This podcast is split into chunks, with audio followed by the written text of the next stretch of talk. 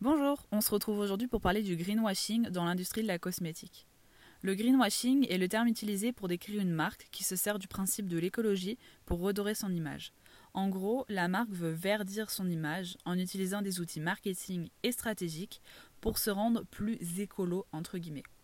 Parmi ces outils, on peut trouver le design. Les couleurs seront des déclinaisons de vert principalement. La police sera plus douce. Les images seront principalement des arbres, des fleurs, des feuilles, de la nature. Un des autres outils principaux sera évidemment les mots-clés qui seront employés. On aura le Made in France, naturel, végétal, organique, bio et j'en passe.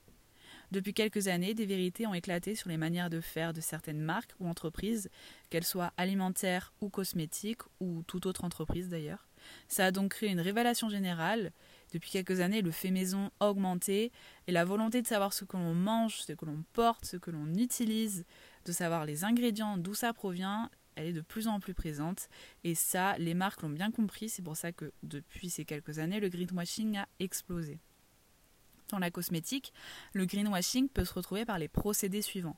La marque assure que le produit est made in France. En vérité, en France, lorsqu'un seul élément du produit, qu'il soit un composant du produit direct ou alors un composant de son emballage, eh bien lorsque cet élément en fait est fabriqué en France, ce label peut être utilisé.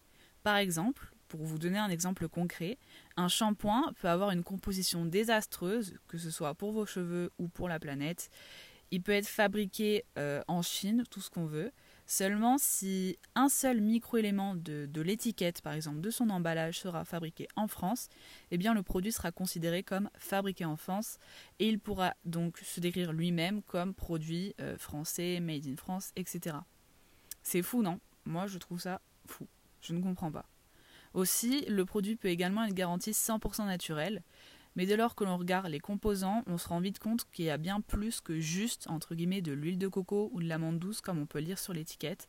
En vérité, ces mots-clés sont présents dans le seul but d'attirer ses clients et ils ne sont pas vraiment fondés, c'est-à-dire qu'il y a d'autres composants, parfois nocifs derrière, qui eux ne seront pas déclarés. Pour vous aider à dissocier le vrai du faux, des labels existent.